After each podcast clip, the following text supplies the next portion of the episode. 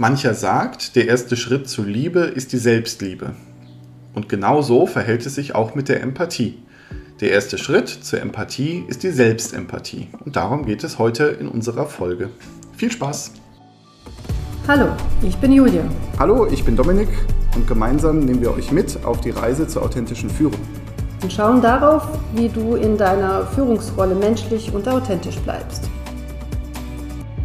Hallo zusammen, willkommen bei unserer zweiten Folge aus unserer Serie zum Thema Empathie.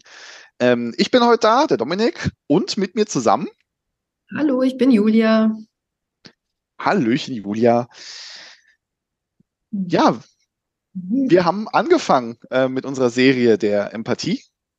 Genau, und äh, wir haben in der ersten Folge definiert, was genau Empathie ist und es abgegrenzt. Äh, also Empathie wird gleichgesetzt mit Mitgefühl. Äh, da haben wir das Wort Mitleid davon abgegrenzt und haben auch schon mal angeteasert, dass ähm, Empathie schenken sehr viel auch mit einem selbst äh, zu tun hat, äh, wenn wir nämlich ähm, die Gefühle der anderen vielleicht ein bisschen, ähm, ja, damit Schwierigkeiten haben, das anzunehmen oder also wir, wir müssen ja lernen oder sollten lernen, äh, dem anderen zuzuhören, äh, den Gefühlen des anderen äh, Raum zu geben. Und oft fällt es uns schwer. Und deswegen ist es auch ganz, ganz wichtig, bei, äh, mal auch auf, auf sich zu schauen und sich erstmal selber Empathie zu schenken. Und was genau bedeutet denn Selbstempathie? Das äh, würde ich äh, jetzt mal kurz erläutern, bevor Dominik euch dann äh, auf die Reise zu den Bedürfnissen äh, nimmt. Und zwar ähm, ist es ja so, äh, vielleicht kennt ihr das äh, auch, wenn jemand ähm, so eine richtig heftige Angst vor irgendwas hat und ihr dann denkt, boah, was hat denn der für ein Problem? Da muss man doch wirklich keine Angst haben. Und äh, ich verstehe gar nicht, was der sich so anstellt äh, und mich, mich nervt das total. Und dann merkt man, okay, da, äh, da ist man wirklich getriggert von diesem Gefühl. Ähm, oder dass man dann sagt, boah, äh, die, die Person, äh, oh, ich, ich, ich empfinde totalen Stress. Und ähm, irgendwann stellen wir selber fest, okay, ich bin auch gestresst und dieses Gefühl will ich eigentlich gar nicht zulassen. Und das ist so, so einer der ersten Schritte, wenn man Selbstempathie äh, betreibt dass man sagt, okay, ich empfinde gerade Stress. Was bedeutet das? Wo fühle wo fühl ich denn diesen Stress? Fühle ich ihn in der Brust? Fühl, fühlen sich meine Schultern total schwer an? Fühlt sich mein Bauch total komisch an? Äh, wo nehme ich es wahr? Das vielleicht auch erstmal so benennen, okay, ich empfinde Stress. Und dann aber vielleicht die, äh, gucken, verbirgt sich irgendwas anderes dahinter? Ist es wirklich der reine Stress oder ist da die Angst äh, dahinter? Die Angst äh, davor, nicht genug zu sein, nicht alle Aufgaben zu erledigen, äh, nicht allem gerecht zu werden. Und da ist es wahrscheinlich auch echt egal, ob wir äh, das in einem Jobkontext dieses Gefühl bekommen oder im äh, privaten Kontext. Das kann immer wieder ähm, über uns einströmen. Und da ist es wichtig, das erstmal wirklich für sich zu empfinden und mal nachzuhorchen. Und wenn das äh, Gefühl erstmal benannt ist, okay, da ist Angst, ähm, wenn diese Angst hochkommt, wie, was sagt denn der innere Kritiker zu, äh, zu mir? Wie, wie, spreche ich mit mir selber? Ach, ich muss das alles alleine schaffen oder ich äh, bin nicht gut genug. Wie, wie, wie redest du da in dem Moment mit dir selber? Da mal hinzuhören und das auch mal anzunehmen, auch sich selber ruhig äh, zuhören dürfen in dem Moment und zu sagen, okay, oha, da rede ich aber ganz schön krass mit mir. Warum mache ich das denn? Und da hilft es vielleicht, ähm, dieses Warum ist eigentlich ein unerfülltes Bedürfnis, was dahinter steckt. Und wenn wir dieses Bedürfnis mal klarer definieren möchten, hilft es uns oft, mal äh, sich vorzustellen, man ist ein kleines Kind. Also stell dir vor, du bist ein ganz kleines Kind in dieser Situation. Und das, was, wenn du dir dieses Kind mal anschaust, was wünscht sich dieses Kind? Ähm, möchte es vielleicht in den Arm genommen werden? Braucht es gerade eine Pause? Es ist einfach viel zu viel los und es braucht eine Pause. Ist es das? Oder möchte es äh, vielleicht auch einfach nur weinen oder möchte es an die frische Luft? Was, was könnte dieses Kind brauchen? Fand auch den, äh, den Satz ganz schön, was würde jetzt die Liebe tun? Äh, dass man äh, das dann noch personifiziert und sagt, ja, was, was macht die Liebe in dem Moment? Und äh, dann hilft es einem schon. Und auf das innere Kind werden wir in einer der folgenden äh, Folgen nochmal eingehen und auch auf diesen Satz äh, der Mutter aller äh, Glaubenssätze, ich bin nicht genug, ich bin nicht gut genug. Da werden wir auch nochmal darauf eingehen. Aber das sind schon so die ersten Schritte, um mal auf sich selber zu schauen, wenn man merkt, natürlich kann man das jetzt nicht, wenn man dann merkt, okay, äh, die Situation ist gerade äh, am Kochen, und da kannst du nicht dich hinsetzen und dir zehn Minuten äh, Zeit nehmen, äh, Selbstempathie zu betreiben. Aber vielleicht im Nachgang, nach einer Situation, wenn man gemerkt hat, boah, das war jetzt keine schöne Situation, ich habe mich da nicht wohlgefühlt, dann nochmal auf sich zu schauen und die, die Zeit sich auch zu nehmen. Und du, Dominik, hast ähm, ja auch äh, dich mit dem Thema Bedürfnissen und der Bedürfnispyramide und äh, Emotionen auch äh, schon intensiver auseinandergesetzt und ähm, kannst da uns noch mal mehr Tiefe geben zu dem Thema. ja, gerne. Ähm, also tatsächlich bleibe ich gerade mal bei dem, bei dem Punkt äh, Emotionen, weil ich erinnere mich an sehr viele Meetings, in denen ich mein Gegenüber, wenn es denn angefangen hat zu sprechen, gerne als gerupftes Huhn gesehen hätte. Ähm, weil ich einfach innerlich und wahrscheinlich auch äußerlich gekocht habe. Ähm, und wenn ihr die Situation auch kennt, ähm, von mir eine kleine Empfehlung, ähm, das ähm, dauert wahrscheinlich zwei Sekunden, ähm, kann einem aber helfen, ähm, in den Momenten kurz vorm Wutausbruch einfach mal die Hand auf den Bauch legen und mitfühlen, wie man einatmet, wie man ausatmet und dann zu versuchen, sich die richtige Emotion rauszupicken, die es gerade ist. und sich die auch immer wieder zu benennen. Also zu sagen, ich koche jetzt, weil ich bin wütend. Ich koche jetzt, weil ich fühle mich nicht gesehen. Ähm, und das kann sehr stark helfen, ähm, zumindest aus dem Gegenüber kein gerupftes Huhn zu machen, ähm, sondern äh, die Situation für sich vielleicht ein bisschen gelockerter zu überstehen. Ähm, ja, genau. Das äh, Thema Bedürfnisse, das Thema Emotionen, das daraus resultierende Verhalten ist eins, das äh, begleitet mich jetzt schon eine ganze Zeit. Ähm, einfach weil ich immer wieder merke, dass wir Menschen uns auf der Verhaltensebene begegnen. Das sehen wir ja auch. Das können wir sehen, was unser Gegenüber macht und uns über dieses Verhalten absolut ärgern und aufregen.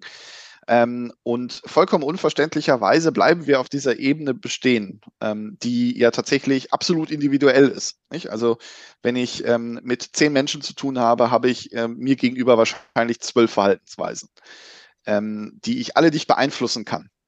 Ähm, dahinter liegt aber die emotionale Ebene, also die Ebene, auf der unsere Emotionen uns zu einem bestimmten Verhalten bringen. Ähm, tue ich etwas aus Liebe, dann werde ich das wahrscheinlich irgendwo leidenschaftlich und ähm, wo sehr tief in einem Prozess begeben, äh, umsetzen. Andersrum, ähm, aber halt auch vielleicht rüpelhaft, weil es mir sehr wichtig ist, das, was ich da umsetze. Und auch diese Emotion entsteht nicht einfach so, weil sie gerade heute mal der Tag der Liebe ist, sondern ähm, sie entsteht, weil dahinter Bedürfnisse stehen und diese Bedürfnisse entweder erfüllt oder nicht erfüllt werden. Hm, ein kleiner Schwank. Ich glaube, nicht erfüllte Bedürfnisse führen immer schneller zu Emotionen als die erfüllten Bedürfnisse, beziehungsweise zeigen wir sie im westeuropäischen Raum eher. Ähm, und nach hinten hin wird es immer weniger. Also wir haben irgendwie angefangen mit individuellen, unzähligen Varianten des Verhaltens. Dahinter liegen, ähm, wenn man es ehrlich nimmt, sieben Emotionen. Ähm, und äh, auch hier ein kleiner Tipp, alle Emotionen, die man als wahre Emotionen bezeichnet, als rohe Emotionen sind welche, die man im Gesicht ablesen kann. Das kann sein Freude, das kann sein Ekel, das kann sein Trauer, das kann sein Wut. Also all das, was das Gesicht irgendwie spricht. Ähm, dann gibt es weitere Emotionen, die sind, naja, gar nicht so individuell, ähm, weil sie emotionskomplexe sind. Ich nehme mir mal die Liebe wieder her. Darunter können wir uns zwar alle was vorstellen, aber das ist nicht nur eine Emotion, sondern das sind mehrere. Das ist ähm, wahrscheinlich eine Freude, das ist vielleicht aber auch eine Wut oder zumindest schnell eine Wut.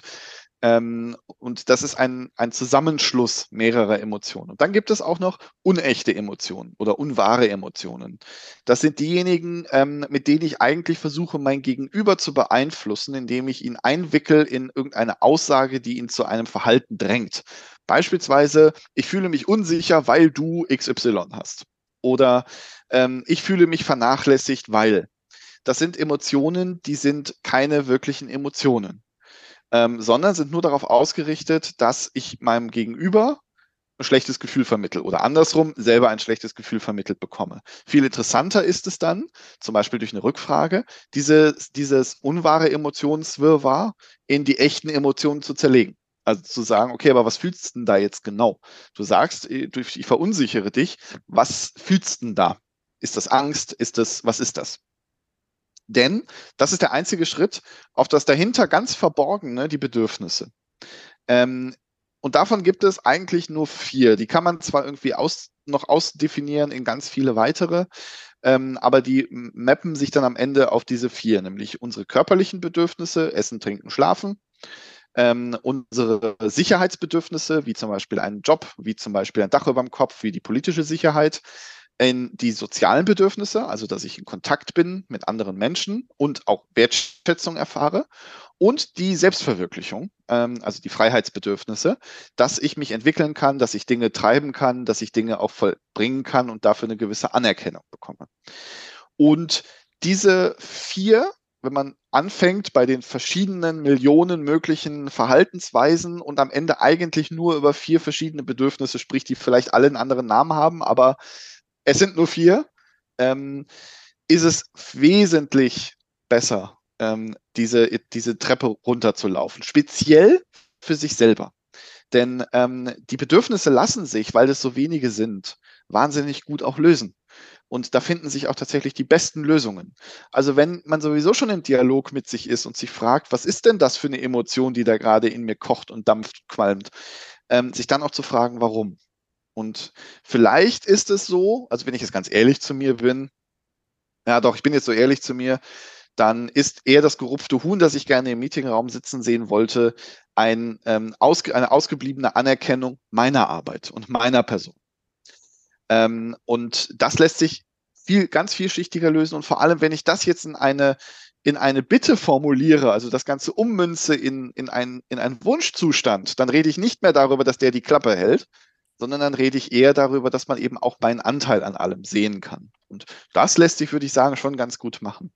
Und vor allem, und das finde ich ganz, ganz wichtig, ähm, ich erlebe in sehr vielen Coaching-Gesprächen, dass mir Leute sagen, ach, das kann ich aber doch nicht sagen, dann dränge ich mich ja voll in den Vordergrund. Doch, das kann man sagen, das hat man definitiv verdient. Mhm. Gut, es kommt ja immer darauf an, wie man es sagt. Also man kann ja die äh, mit der Hammermethode anfangen und man kann es, äh, da sind wir wieder beim Thema empathisch machen. Äh, ich kann, ähm, ähm, und da hilft uns äh, das, äh, das Thema gewaltfreie Kommunikation, wenn ich das in, in vier Schritten äh, mache, indem ich erstmal einfach ganz wertfrei, das, das, das haben wir hier ganz häufig, dass wir das sagen, sobald ich wertfrei eine Situation beschreibe, mein Gefühl benenne, mein, mein Bedürfnis dahinter benenne und meinen Wunsch benenne, dann kann ich alles sagen, im Grunde genommen, weil ich ja niemandem mit damit auf die Füße trete, sondern eigentlich äh, wirklich für mich in dem Moment einstehe und bereit bin, auch auf den anderen einzugehen. Ja. Und ähm, ich äh, möchte mit einem Zitat von Meryl Streep äh, die Folge beenden, weil ich äh, glaube, dass das so ganz gut auch ausdrückt. Ähm, die, die große Gabe des Menschen ist die Fähigkeit zur Empathie. Und ähm, wenn wir wirklich in die Welt gucken, KI, äh, das entwickelt sich so schnell weiter und äh, wir sind äh, an so vielen Stellen von Maschinen werden Menschen ersetzt, aber Empathie, dieses Mensch, Menschliche, das wird auch eine Maschine nicht äh, hinbekommen. Und deswegen ist es umso wichtiger, da Selbstempathie zu betreiben, dem anderen empathisch gegenüberzutreten und ähm, ja, sich dessen bewusst zu sein, dass das etwas Besonderes ist, auch was Schönes. Auf jeden Fall. In diesem Sinne wünschen wir euch einen schönen Tag und äh, wir freuen uns, wenn ihr uns eine positive Bewertung äh, hinterlassen könnt in Form von netten Worten oder äh, Sternchen oder beides. Und ja, alles Gute für euch. Bis zum nächsten Mal.